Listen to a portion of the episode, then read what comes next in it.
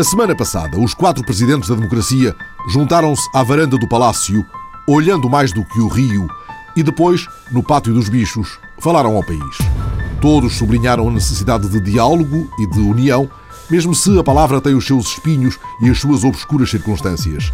Jorge Sampaio, mesmo se, como disse, os políticos não estão à altura, mesmo se, como disse, não abundam nos partidos as ideias estimulantes, vincou o que o momento exige: consensos sólidos e pacto de regime. Este é o tempo de mudarmos todos, radicalmente, de atitude. Necessitamos de mais perspectiva e de menos miragem, de mais exigência e de menos facilitismo, de mais rigor e de menos desperdício, de mais vontade e de menos voluntarismo. Ficámos frequentemente felizes com o acessório e descurámos o essencial. É chegada a hora de todos, mas todos, assumirmos as nossas próprias responsabilidades naquilo que não correu bem. E Mário Soares, o único que trazia na lapela um cravo, pediu unidade em redor das grandes reformas necessárias e diálogo, mesmo depois da negociação com a Troika. Conseguido esse acordo, que incontestavelmente será duro, a situação portuguesa ficará estabilizada mas não resolvida. É aqui que se impõe a necessidade crucial que os portugueses se unam ao redor das grandes reformas necessárias para assegurar um futuro melhor para todos e que os partidos e os parceiros, e os parceiros sociais se entendam e dialoguem, independentemente das divergências ideológicas que os separam. Já Ramalho Ianes fez duras críticas aos partidos, mas também aos cidadãos. Capazes não foram os partidos políticos de responder cabalmente aos quatro objetivos estruturais da ação política que poderiam desmantelar vícios ancestrais e outros próprios de uma sociedade partidária e que são desburocratizar, conter excessos ideológicos,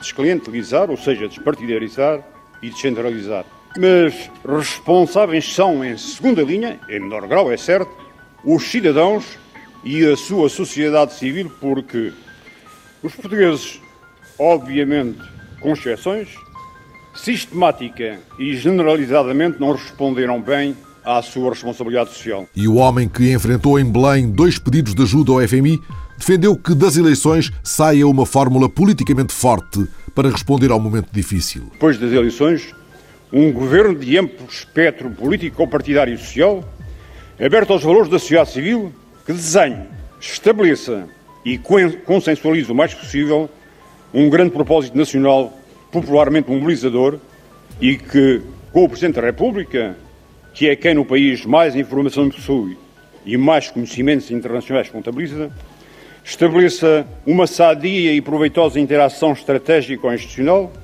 que lhe permita o exercício de uma presidência ativa, como prometeu e como espera o povo português. Cavaco Silva não deixou dúvidas. O governo que sair das eleições tem de ter apoio maioritário no Parlamento. Por isso, disse o Presidente, a próxima campanha não pode inviabilizar o clima que permita a construção dessa base de apoio. A próxima campanha eleitoral deve decorrer de uma forma que não inviabilize o diálogo e os compromissos de governabilidade de que Portugal tanto necessita. Todos os partidos devem perceber, de forma muito clara, que, independentemente daquilo que os divide, é imperioso criar espaços de entendimento que assegurem soluções estáveis e credíveis de governo. Perante os desafios que tem à sua frente, o governo saído das eleições de 5 de junho deve dispor de apoio maioritário na Assembleia da República. O Presidente lançou também um aviso aos vendedores de ilusões. Esta campanha passa bem sem eles e sem as suas crispadas encenações. Os portugueses não se reveiem num estilo agressivo de atuação política, feito de trocas constantes de acusações e de tensões permanentes. Esta é uma prática de que temos de nos libertar. Captaram em redor os repórteres as reações dos políticos. Bernardino Soares, do PCP, quanto ao tom da campanha. Eu acho que a maior parte da agressividade é entre os partidos que defendem no fundamental a mesma política. Porque não é preciso agressividade para defender políticas diferentes. É isso que nós fazemos, com frontalidade, e isso é desejável em democracia. E José Manuel Pureza, do Bloco, os consensos são feitos de muitas diferenças. Nós não devemos alimentar ilusões de que a democracia vive sem contrastes de posições. A democracia é justamente a possibilidade de escolher entre propostas diferentes. Paulo Portas fez também ele um apelo. O apelo a que a campanha seja feita com realismo, que só se façam compromissos que sejam financiáveis, eu disse-o no primeiro dia, e o apelo a que o país tenha um governo com força, Uh, a meu ver, pluripartidário. E Carvalho da Silva, da CGTP, lembrou que o entendimento tem de ter regras. Chamar os opressores e os oprimidos para se entenderem sem alterar os pressupostos né, desse erro que é existirem uns que são cada vez mais ricos e outros que são cada vez mais pobres, não, não dá. Esse é que é o problema. Faltou aqui, do meu ponto de vista, para além de uma expressão muito boa no, no plano conceptual eh, transportada pelo discurso do Dr. Jorge Sampaio, faltou falar dos problemas mais concretos, com mais objetividade e daquilo que são as diferenças que marcam a sociedade portuguesa. José Sócrates não se demorou muito em Belém, apressado por uma agenda cheia, mas teve tempo de garantir que, quanto aos apelos dos quatro, não podia estar mais de acordo. Reconheço e valorizo todos aqueles que apelam ao consenso e ao diálogo. E à concertação também entre todos os políticos. Foi isso que eu fiz já há muito tempo e há muito tempo que tenho vindo a falar nisso. Poderíamos ter evitado muita coisa se tivéssemos esse espírito. Este fim de frase não evitou a resposta de Pedro Passos Coelho. É bem verdade, se estamos onde estamos, foi objetivamente porque não fizemos aquilo que era devido, na devida altura. Isso é verdade. Mas se tivesse havido diálogo, podia ter sido evitado por José Sócrates. Sabe que o Partido Socialista governa desde as últimas eleições sem maioria absoluta. E até hoje, apesar de governar sem maioria absoluta, não teve um único orçamento de Estado que tivesse sido chumbado no Parlamento e não teve nenhum programa de estabilidade e crescimento, tirando o último, que não tivesse sido sufragado no Parlamento. O que faltou, portanto, não foi diálogo. Não foram estes os únicos remoques entre Sócrates e Passos Coelho a semana passada, mas ainda no feriado de 25 de Abril, perguntaram a Sócrates por que é que ficou sem lapela o cravo do Teixeira dos Santos? Não, estão enganados, estão equivocados. O ministro Teixeira dos Santos, se não esteve presente nestas cerimónias, foi porque tinha obrigações e tem. Eu estou informado temos várias reuniões está, então, hoje mesmo. Com o Ministro das Finanças? Com certeza, o Ministro das Finanças está a liderar a delegação governamental que está a negociar com a Troika. E essa, essa negociação é uma negociação muito exigente e muito difícil e tem reuniões hoje. Já em São Bento, de porta aberta. Sejam bem-vindos, já. Sócrates tinha à espera gente que viera de longe para ver o palácio e para o aplaudir. Ele é ministro do meu coração. Obrigado, é muito amável. Deus o ajude, Deus o ajude. Obrigado. Deus o ajude. Obrigado por tudo. Para si e para os seus meninos com muita saúde. Obrigado. Ah, Guilherme, tens é que não dá, Vocês são muito Sim, sim, sim. Não querem entrar? Nós somos do Norte, estamos sempre consigo. Obrigado, são muito queridos. Famalicão, Obrigado. Famalicão. Somos de Famalicão. Ah, vocês vieram numa excursão então de Famalicão. Bem, sejam bem-vindos. Muitas felicidades. Ah, eu quero. Até já, obrigado por tudo. Muito obrigada. E antes de seguir para Santo Tirso, a inaugurar a obra, Sócrates recusou-se a comentar os discursos de Belém. Não quero fazer comentários aos discursos, os discursos são todos eles bem-vindos e, e têm aí, naturalmente os seus destinatários, que são os portugueses, mas terei a ocasião de falar também sobre o 25 de Abril, vou agora mesmo para Santo Tirso, para estar presente no momento em que inauguramos um novo liceu. Antes que os escravos murchassem, Vasco Lourenço, que encabeçou a marcha da Avenida, tentou explicar melhor, um pouco melhor, uma certa tese sobre o voto em branco. Eu acho que as pessoas devem ir votar e devem votar nos partidos em que acreditam. Agora, entre a abstenção e não votar porque não acreditam em nenhum dos partidos que concorrem, então vão, votem em branco. Eu não apelo ao voto em branco, apelo ao voto, em primeiro lugar nos partidos, cada um no seu, é evidente. Se não tiverem partido nenhum, é preferível votarem em branco a absterem-se. Já Pedro Passos Coelho, que entretanto participou na conferência As Liberdades em Liberdade, só pede uma coisa: não lhe falem em União Nacional. A União Nacional não é desejada em Portugal, nem pelos que têm memória da que já existiu, nem daqueles que, com prudência, aprendem lições do passado. E Passos Coelho promete que com ele no comando, no jobs for the boys. Não vamos para o governo para enxamear a administração pública de quadros do PSD e que não vamos meter nos gabinetes dos ministros e dos secretários de Estado um exército de gente que constitua uma administração paralela àquela que já existe no Estado. O 25 de Abril e o modo como o Presidente evitou o vazio cerimonial dada a dissolução da Assembleia foi o pano de fundo para uma nódoa comunicacional. O dirigente socialista José Lelo escreveu no Facebook este Presidente é mesmo fuleiro. Depois veio explicar que o politiquês lhe fugira involuntariamente para o português redondo. Eu estava a trocar mensagens com um colega meu de bancada no meu BlackBerry. E este não quando uma dessas mensagens transitou para o setor público. O que é desagradável, de facto é desagradável, mas estava feito. Eu, se dissesse em politiquês o que pensava nessa altura, teria dito que o Sr. Presidente não tinha sido suficientemente abrangente para incluir os partidos políticos e os demais parlamentares naquela que era a festa do 25 de Abril, que foi feito para que houvesse partidos políticos e parlamentares. Mas teria dito isso de outra forma. Saiu-me em português redondo, involuntariamente. Eu percebo que as pessoas fiquem chocadas pela objetividade da questão ou pela ligeireza da forma como foi dito, mas eu teria dito em políticas de outra forma. A semana passada, Eduardo Catroga voltou a escrever ao ministro Pedro Silva Pereira a pedir mais números das finanças públicas que permitam perceber o quadro financeiro até 2014.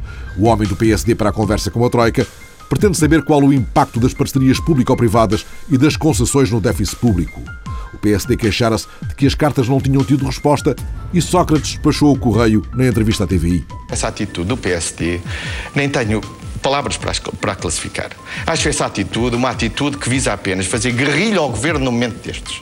Acho inacreditável que o PSD, ao longo destas semanas, a única coisa com que se preocupou foi levantar suspeitas sobre o país, suspeitas sobre as instituições, levantar dúvidas e incertezas. Ainda hoje o Eurostat validou as contas portuguesas. Pois é neste mesmo momento que o PSD escreve cartas a fazer mais perguntas e mais perguntas. Mas quanto ao plano de E cartas públicas, porque repare, eles já escreveram uma carta, que teve hoje, aliás, resposta. Mas a maior parte das perguntas que fazem podem obter essas respostas procurando nos sites. A maior parte da informação está disponível. No dia seguinte, Pedro Passos Coelho acusou a recessão. O PSD já, por três vezes, eh, pediu elementos eh, ao Governo que considera serem importantes. Sabemos que houve uma primeira resposta ontem eh, da parte do Governo, que eu ainda não tive ocasião de ver. Sei que o Dr. Eduardo Catroga já analisou com certeza essa questão. A semana não chegaria ao fim sem uma quarta carta de Catroga, por causa de números omissos ou desencontrados. A entrevista de Sócrates a Judite de Souza na TVI foi, entretanto, dada num salão do Palácio e intensamente sonorizada pelo pupilar dos pavões, o que mereceria, aliás, a única nota favorável do comentário de Manuel Maria Carrilho. Mas o grito dos pavões não impediu que Sócrates respondesse à pergunta sobre se Cavaco deve ou não comprometer-se na negociação com a Troika. Eu gostaria que o Presidente da República fosse colocado um pouco acima de tudo isto. Nós temos informado o Sr. Presidente da República, ele acompanha a situação. Acho que o Presidente da República tem um papel nestas negociações e um papel de como fez ontem, aliás, o apelo a que os partidos preservem a relação entre si por forma a definirem áreas de consenso e áreas de negociação que permitam que todos se possam comprometer com aquilo que é absolutamente indispensável ao nosso país, mas gostaria que o Presidente da República não fosse chamado agora a rubricar um acordo. Acho que quem se deve responsabilizar por isso é quem poderá vir a ter responsabilidades no Governo, isto é, os partidos que se dispõem a isso. E Teixeira dos Santos terá o ministro tão ausente da montra mediática e das listas do PS caído em desgraça? Eu nunca deixo cair um ministro. Não faço isso. Então porquê é que ele não foi convidado? E, repare, isso não tem nenhum significado político especial. Há sempre renovação nas listas de deputados.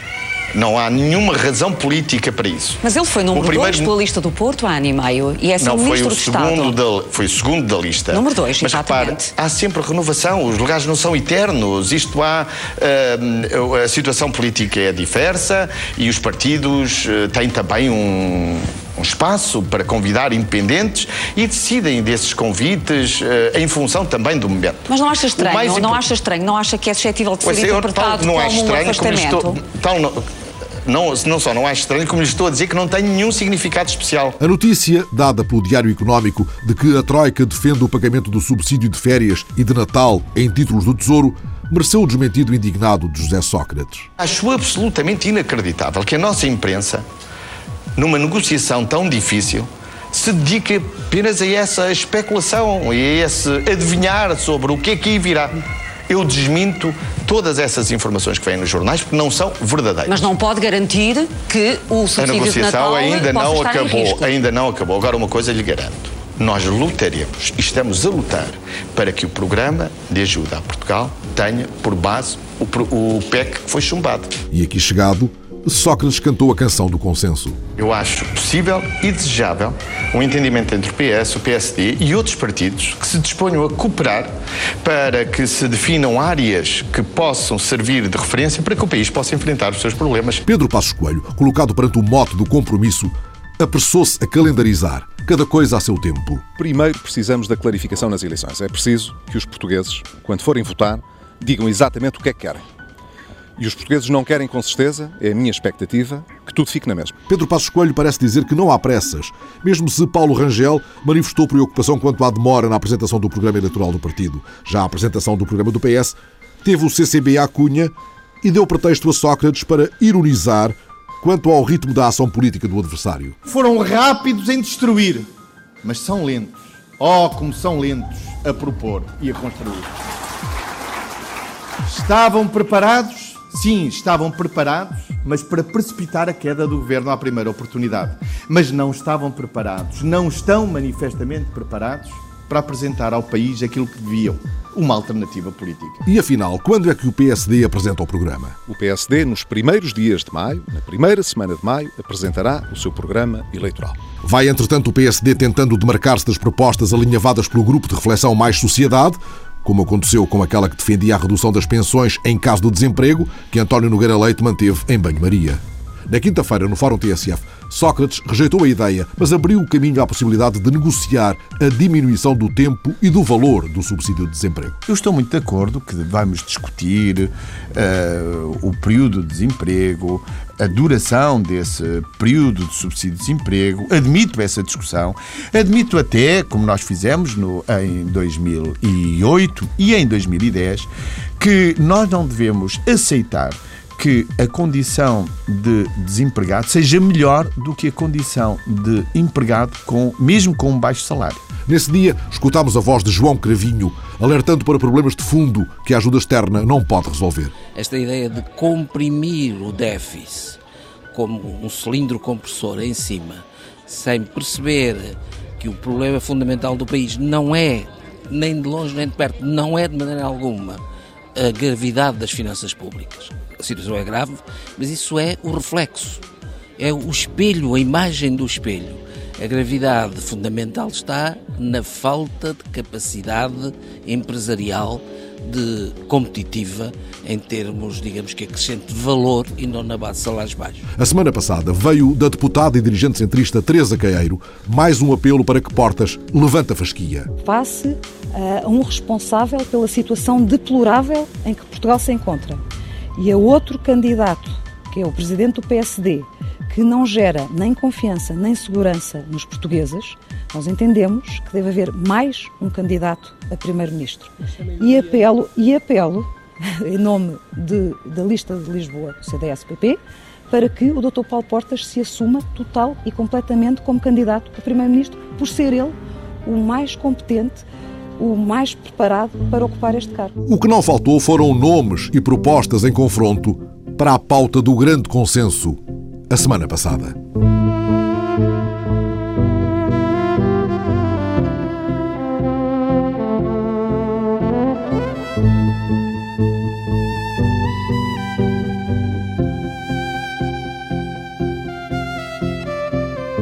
A semana passada pedi a José Carlos Alexandrino, presidente da Câmara de Oliveira do Hospital, que partilhasse nesta emissão os motivos que o levam a acreditar que a recém-criada Plataforma para o Desenvolvimento da Região Interior Centro pode tornar o seu Conselho diferente em relação ao futuro. Ao ler na edição eletrónica do Correio da Beira Serra referências entusiásticas a projetos como o Biorefinater, alegadamente cobiçado por Bruxelas, instalara-se a curiosidade quanto ao que levava José Carlos Alexandrino a apostar numa plataforma que conta com pessoas de craveira internacional e que, também por isso, pode ser diferenciadora. A conversa trouxe mais do que uma resposta, pois permitiu ir percebendo o método de um autarca do interior do país, cujo maior problema é, pelo que afirma, não ter mais 400 ou 500 postos de trabalho diversificados, mas que, ainda assim, se propõe inverter a tendência do pessimismo. José Carlos Alexandrino, o que é esta plataforma para o desenvolvimento da região interior? É um projeto intermunicipal ou é uma ideia vossa que pode talvez extravasar os limites do Conselho? É uma ideia nossa, é uma ideia da Oliveira do Hospital que nós pegamos e a plataforma de desenvolvimento tem uma, uma ideia utópica, não é uma ideia vulgar. O que é que nós pensamos? Pensamos que a Oliveira do Hospital, como Conselho, tem um conjunto de condições e então sonhámos que poderíamos fazer o primeiro Conselho em Portugal e o primeiro Conselho a nível mundial autossustentável em termos energéticos. E isto é uma utopia quem acha que nós, como é que nós fazemos petróleo? Porque podemos. E partimos de uma ideia, de uma concepção extremamente simples. Primeiro, Oliveira do Hospital tem rios a norte, que é o Rio Mondego. Temos rios, cursos de água, podemos fazer energia hidráulica, como sabe. Temos serra, porque fazemos parte também do Parque Natural da Serra da Estrela, temos uma parte sul que está integrada e por isso temos montanha onde temos ventos. Então podemos fazer energia eólica. Também temos ventos, temos também sol, temos zonas viradas a sul e que por isso também podemos produzir energia solar. Então o que é que nos falta? Se nós conseguirmos colocar tudo isto a funcionar, falta-nos resolver um problema dos combustíveis. Nós sabemos que as biorefinarias de segunda geração não tiveram sucesso pelos seus custos e hoje não podem competir com o petróleo. Fomos ver alguns projetos que havia a nível, sobretudo, americano, onde é possível fazer umas biorefinarias de terceira geração. Concretizámos isto num projeto, desafiámos pessoas a participarem nisto. Como é que nós achamos? Criámos esta plataforma, fomos buscar pessoas de algum do mundo científico, porque não tínhamos conhecimentos uh, suficientes para isso.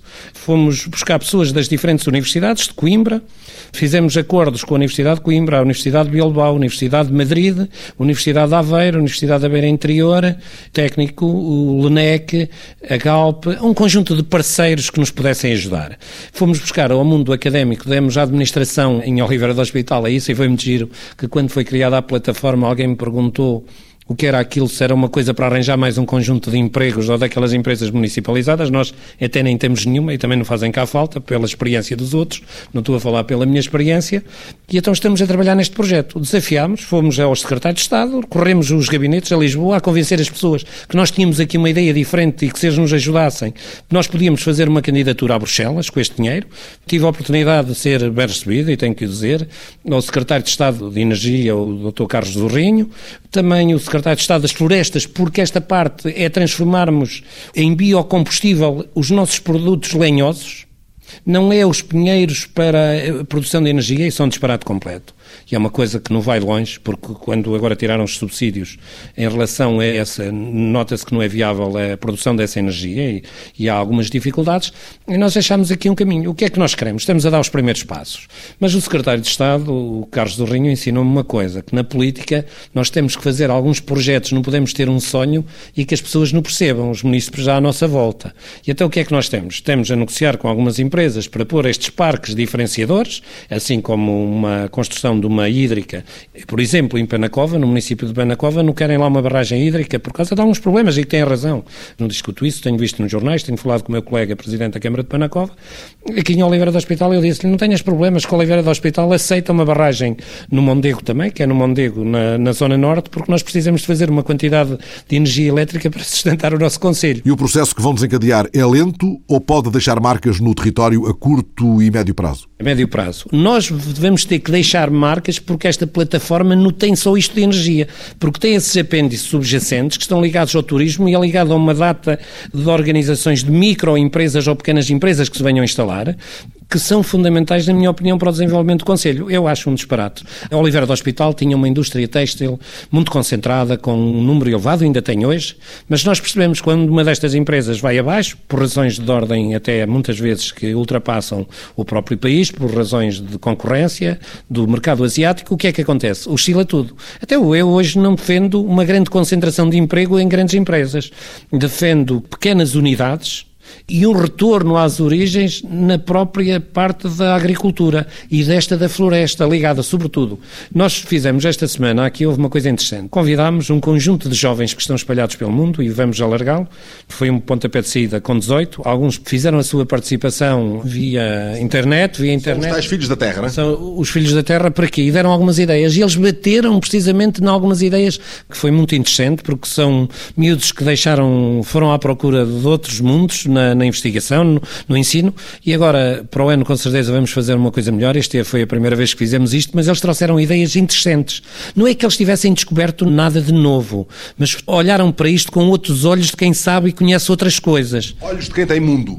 E é isso mesmo, e foi isso, esse é o nosso grande desafio, é que estes jovens vão dar um contributo, e deram já, com as primeiras ideias, deram um contributo, eu não precisava que estava certo nesta ruptura que quer fazer com o passado ou a forma como os municípios se organizam. Eu acho que o tempo tem as suas coisas e nós temos que nos preparar para o tempo, para o tempo futuro, lá para mais longe. E para nós darmos, sobretudo, é aos nossos jovens que são da Oliveira do Hospital, termos aqui capacidade de eles gerarem a sua própria riqueza nas suas próprias terras. Quando disse há dias que com mais 400 ou 500 postos de trabalho diferenciados resolveria os problemas do Conselho, estava a pensar nas pessoas que vivem em Oliveira do Hospital ou em pessoas qualificadas que o Conselho poderá atrair? Eu misturaria os dois. Eu vou lhe dizer, eu acho que um dos problemas do país é o nosso ordenado mínimo. Logicamente que eu estou mais preocupado neste momento com aqueles que tenho com aqueles que me batem todos os dias à porta e que me contam dramas. Na última quarta-feira tinha uma senhora mais o marido, um casal na, mais ou menos na ordem dos 40, traziam-me uma penhora da sua casa, foram pessoas que sempre trabalharam honestamente e traziam uma penhora já da Caixa Geral de Depósito das prestações que estavam em atraso. E eu preciso resolver porque esta gente quer trabalhar, não é dos que não querem trabalhar, porque há também um conjunto e por isso o meu, o meu Conselho terá 800 e tal desempregados e eu até queria arranjar só para 500, porque eu dou uma margem de 300 que não queiram trabalhar trabalhar que estão habituados a viver de um subsídio de dependência. Mas tenho... Nesse caso desse casal, o que é que imagina que pode resolver o problema deles no, no curto prazo? O senhor tem solução para eles, não? Eu não tenho solução, mas tenho que tentar ajudar aquela família e tenho que encontrar, primeiro, porque foram pessoas que trabalharam sempre honradamente na sua vida e tiveram um percurso de vida e têm filhos a estudar. O marido esteve com alguns problemas, trabalhava em Espanha e abaixo em Espanha só foi um ano e tem que ser operado e há aqui algumas injustiças. Não conseguem ter acesso hoje àquilo mínimo que, da vida deles. E não foi, porque eles já esgotaram as reservas. Eles mostraram-me aqui até as contas, eles até eram pessoas poupadas. E é um caso, um dos casos, de muitos casos que eu tenho no Conselho e, como eu lhe disse, que me defronto todos os dias. E eu preciso de ajudar esta gente de duas formas. Primeiro, estimulando-os em áreas, quando eu falo em áreas diversificadas, e aí eu tenho tido uma contribuição do IFP que tem sido, tem sido positiva, tentando-lhe fazer muitas vezes também incentivando-os a criar o próprio emprego com as ajudas do IFP em áreas que é possível ainda que estão por explorar. E quando eu falava em diferenciadas, falava nestas, nestas diferentes áreas. E uma coisa que eu tenho tido muita dificuldade para passar é nos nossos jovens, há aqui potencialidades hoje na agricultura, porque a crise vai trazer potencialidades para as pessoas voltarem a ter as suas agriculturas, como era tradicionalmente e como era na minha infância, que o meu pai me obrigava a ir trabalhar aos sábados e ao domingo às vezes eu dizia que ia à missa para não ir trabalhar para as terras, vamos ter que voltar um bocado atrás. Mas já não como subsistência, mas com um salto de qualidade. É um salto de qualidade. Nós temos aqui uma feira, um mercado, um mercado biológico, que fazemos aos sábados, onde as pessoas vêm livremente que não pagam impostos, vêm e fazem a sua feira, trazem os seus produtos, vão ao mercado e as pessoas vêm e até compram mais barato. Já consegui feirentes e dessas pessoas, mas ainda não consegui foi seduzir os nossos consumidores a darem uma ajuda àquela gente que é nossa, em vez de ganhar, comprarmos, se calhar, em grandes superfícies, produtos que até são do estrangeiro. E o Presidente da Câmara de Oliveira do Hospital destaca a sinergia já estabelecida com as universidades. Por exemplo, com a Universidade de Aveiro, nós estamos a trabalhar um projeto giríssimo. Nós temos uma pera também que é muito característica desta zona que é uma pera que seca, espalmada, que não sei se já viu algumas vezes no mercado. Uma pera é só desta zona. E nós temos na Universidade de Aveiro um projeto também sobre a parte alimentar, que é fazer estas peras que dão muito trabalho. Porquê? Porque tiram-se das pereiras, são descascadas à mão, são colocadas ao sol e depois são espalmadas com umas talas. E nós desafiámos a Universidade de Aveiro, uma unidade que eles têm, já se conseguiu resolver os problemas, desde a descasca, através da parte química, para não ser à mão, tudo à mão, ainda não se resolveu só uma parte. Também espalmá-las, também se descobriu a máquina para o espalmar, só há aqui uma coisa interessante que ainda não se conseguiu. Parece simples, que elas são vendidas a um preço bastante nos supermercados, em Lisboa, no estrangeiro, aqui é um, é um negócio, é um negócio que também tem algum volume. Nós temos a fazer com que as pessoas façam plantações dessas preiras, de espécies já melhores, mas ainda temos aqui um problema e a Universidade de Aveiro está a estudar como é que nos resolve o problema da secagem, porque a cor, em termos de lâmpadas ou em termos de fornos, não fica com a cor que é ao sol. Porque a ideia é, é secar a pera? Ela parece espalmada seca. Isto é um dar um exemplo. A pera é hoje secada pelo sol e tem uma cor característica. É descascada à mão, é, é uma, é, são pequenas. E nós queremos, derivado a haver um grande consumo desta pera, isto é, não haver pera suficiente, achamos que se tivermos um projeto maior, mais global, que é possível. Onde é que nós emperramos até agora? É na cor e a Universidade de Aveiro é que nos está a fazer este estudo, é que está a fazer essas experiências. Já utilizou forno, já utilizou lâmpadas solares para ver o resultado. Ainda não se conseguiu ultrapassar. Por isso, veja, é nessas pequenas coisas que nós nos ligamos à Universidade, porque as universidades também têm que estar de perto, às vezes não é os grandes projetos ou as grandes investigações que nos levam ao lado algum. As pequenas coisas, as ideias mobilizadoras, o tanto que explica o entusiasmo de um autarca e a sua aposta na recém-criada Plataforma para o Desenvolvimento da Região Interior-Centro. As pequenas coisas, repete o Presidente da Câmara de Oliveira do Hospital, elas são a chave para a ambição maior de inverter a tendência do pessimismo. Vamos passar aqui ao anexo A, que está aqui. E eis como de pequenas coisas, de pequenos gestos, se faz também uma política de proximidade e de serviço público. Mais uma vez, a Biblioteca Municipal de Almeirim abriu as portas aos municípios info-excluídos, ajudando-os a preencher as declarações de IRS. Uma pequena coisa?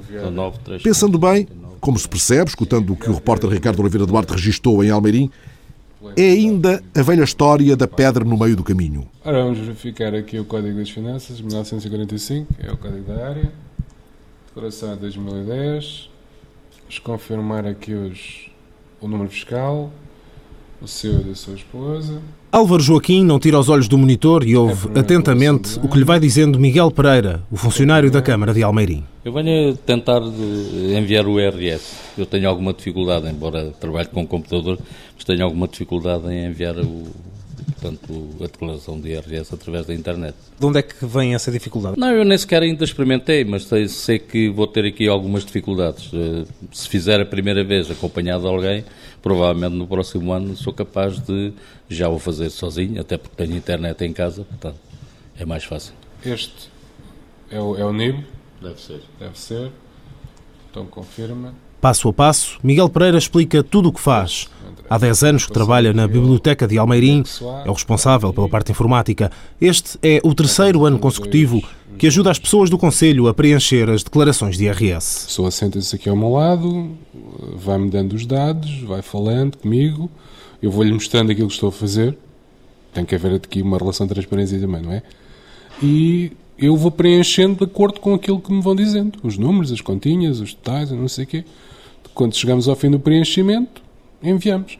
Outras vezes chegam, não têm sequer senha, as senhas eletrónicas, portanto eu faço o pedido e quando as senhas chegam a casa eles voltam cá para nós então preenchermos.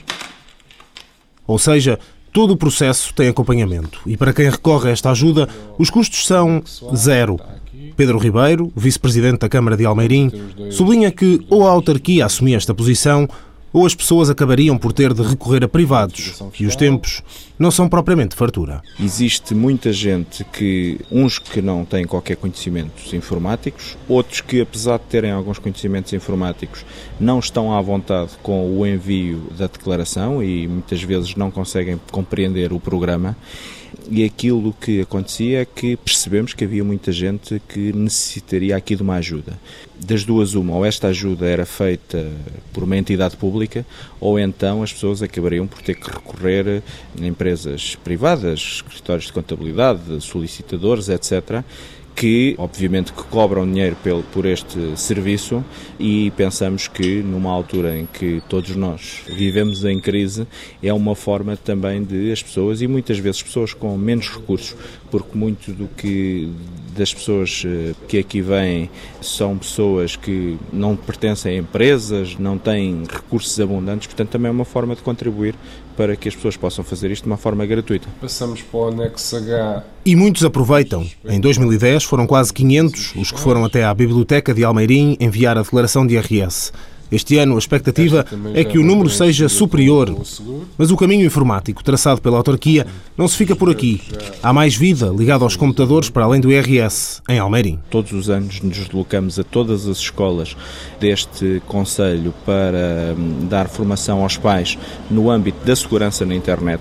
Temos um programa no primeiro ciclo onde toda a gente com o acesso ao Magalhães pode ter acesso à internet na escola com passwords de um programa de uma editora que online permite também o acesso a conteúdos pedagógicos e, portanto, quer as aulas que também damos no espaço internet há muitos anos, há mais de 10 anos, que acabamos por dar aqui estas aulas, estas formação, as certificações, etc. Portanto, é uma tendência em Almeirim, é um hábito que já criamos e é um hábito que queremos manter. E um hábito que tem dado resultados. A prova, Simão e Margarida. Eu gosto de mandar e-mails, receber e-mails, ir ao Facebook.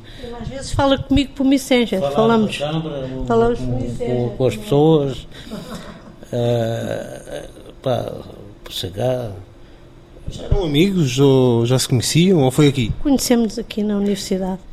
Sénior? Sim, sim. E agora somos gente... muito amigos. Eu, da, da, esposa e do meu marido somos um, dois casais muito amigos. Simão e Margarida estão os dois reformados. Ela era professora primária, ele pintor de automóveis. Frequentam a Universidade Sénior de Almeirim e foi aí que aprenderam o beabá dos computadores. Comecei a entrar, entrar mas comecei do princípio. Eu sentei-me atrás do computador não sabia onde é que ficava uma letra. Comecei comigo, era que me ensinou tudo que eu não sabia onde é ficava uma letra. E aprendi hoje, com o meu, com este, com o meu outro programa, não me entendo assim muito bem. Não, não estou dentro do assunto deste programa. Mas com o meu, que é o Windows, eh, não sei o quê. Windows. Pronto. Com o programa que eu lá tenho no meu, eu chego lá, trabalho com aquilo à vontade, vou à internet, vou, faço tudo com, com, o computador. Este programa, que atrapalha a destreza de Simão, está num dos computadores da biblioteca e também não ajuda muito Margarida, ou nada mesmo. Sentámos-nos os três em frente a um desses computadores para que me mostrassem então o que aprenderam. Isso agora que é pior. que eu agora já, já não estou muito habituada com estes. Para mim já é uma. Já está a ver. O outro é mais maneirinho. Não quer experimentar? É, sei lá, já não sei se por isso a funcionar. Já estou muito habituada com o meu. Quando, quando venho às aulas, trago, trago o meu e agora este já estou assim um bocado desfasada. Em casa, no computador que comprou pouco mais de um mês depois de ter começado a ter aulas de informática, o programa é outro e o à vontade com o rato, teclado e internet está a ter reflexos nos hábitos. Ocupo os meus tempos livres, alguns tempos livres, no computador, qualquer bocadinho que eu tenha, vou, ai, vou ver isso para o meu marido. Olha, espera aí, opa, toma aí conta da sopa porque eu vou ver aqui, vou ver aqui se, se, tenho alguma mensagem nova ou se há aqui algum mail, uh, pronto, alguma, algum, alguma informação, alguma coisa que seja importante. E pronto, agora acho que já é também uma, uma necessidadezinha que eu tenho de, pronto, para distração. Vício? Sim, pois isto vicia, é sim senhor. Às vezes eu chego à tarde até às duas da manhã com os e-mails e com aquilo tudo. Portanto, até há colegas que dizem assim, com quem estava, menina, a enviar mails às duas da manhã, não sei o quê. E eu assim, pá, então eu não tenho sono, o que é que tu queres? Não tenho sono, depois começo-me a entusiasmar com aquilo, pois ah, eu vou só abrir este, mas depois atrás daquele vem outro e vem outro e vem outro e nunca mais. A expressão nunca mais levou-me de volta ao outro lado da sala. Como estará a entrega de IRS de Álvaro Joaquim? Agora o site teve ali um um ligeiro percalço, vamos, estamos a tentar entrar de novo, temos que repetir o processo. Isto é uma das coisas que às vezes as pessoas. Ah, e tal, parou e agora? Quando para, temos que voltar a tentar. Não temos outra solução. A persistência acaba alguns minutos depois por dar frutos. Ah, está. Está enviada? Agora vamos tratar de imprimir ali o comprovativo. Afinal, isto não tem muita dificuldade. Desde que a gente consiga entrar no, no bom caminho, depois é mais fácil. até porque o próprio sistema abre as janelas que nós precisamos. É só uma questão depois de poder eh, saber escolhê-las e, e bem. Para o ano já não virá aqui à Biblioteca de Almeida? Provavelmente não. Provavelmente não. Para o ano, já terá entrado no sistema.